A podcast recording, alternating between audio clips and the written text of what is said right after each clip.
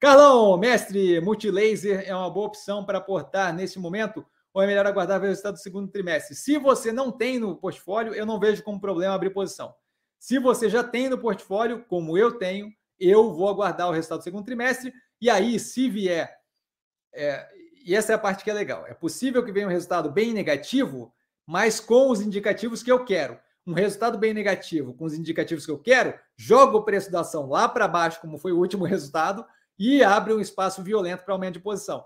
Tá? Então é bem possível que a gente veja esse cenário, que foi o cenário que a gente viu no trimestre passado, é, no primeiro trimestre agora. É, então, assim, se já existe a posição no portfólio, não acho que vale a pena o aumento de posição nesse momento, certo? A gente aguarda a compreensão do que está acontecendo.